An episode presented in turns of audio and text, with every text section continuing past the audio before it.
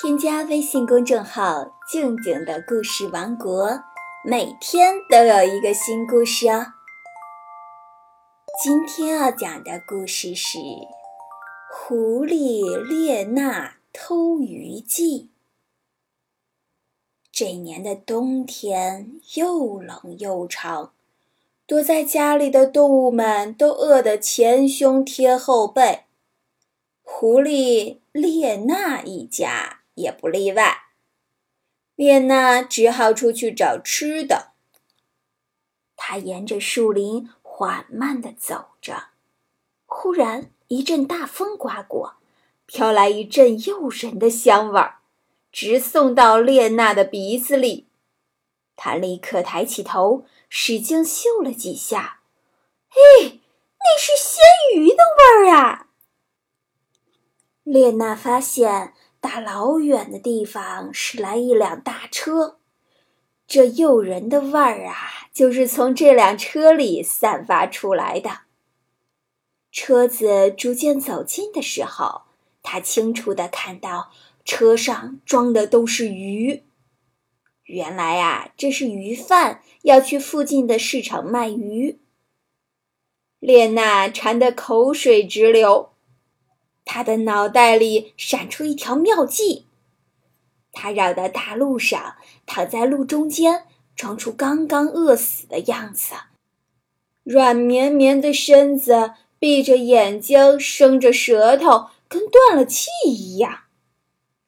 鱼贩们到了他跟前，停下车，其中一个说道：“是只狐狸，快下车，它那张皮可以卖不少钱呢。”两个鱼贩连忙下车，捡起列娜，漫不经心地把她扔到车上的鱼筐边，重新上车，继续赶路。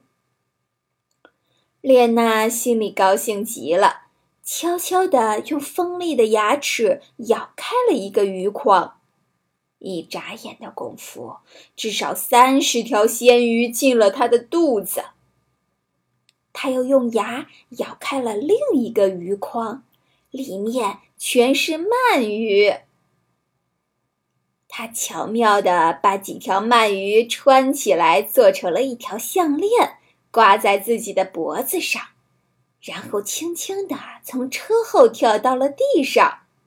不过，他还是发出了一点响声，惊动了鱼贩。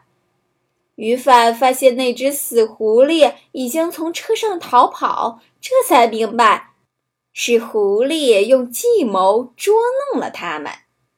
尽管他们立即下车追赶列娜，可列娜早就跑得没影儿了。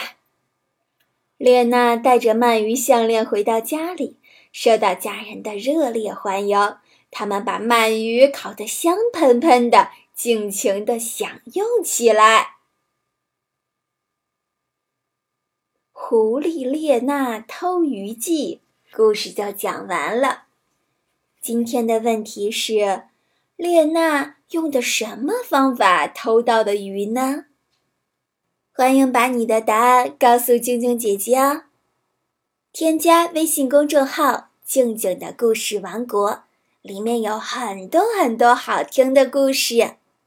同时呢，也欢迎添加我的个人微信，汉语拼音。静静姐姐二零一六，可以和我聊天互动哦。好啦，今天就到这里，我们明天见。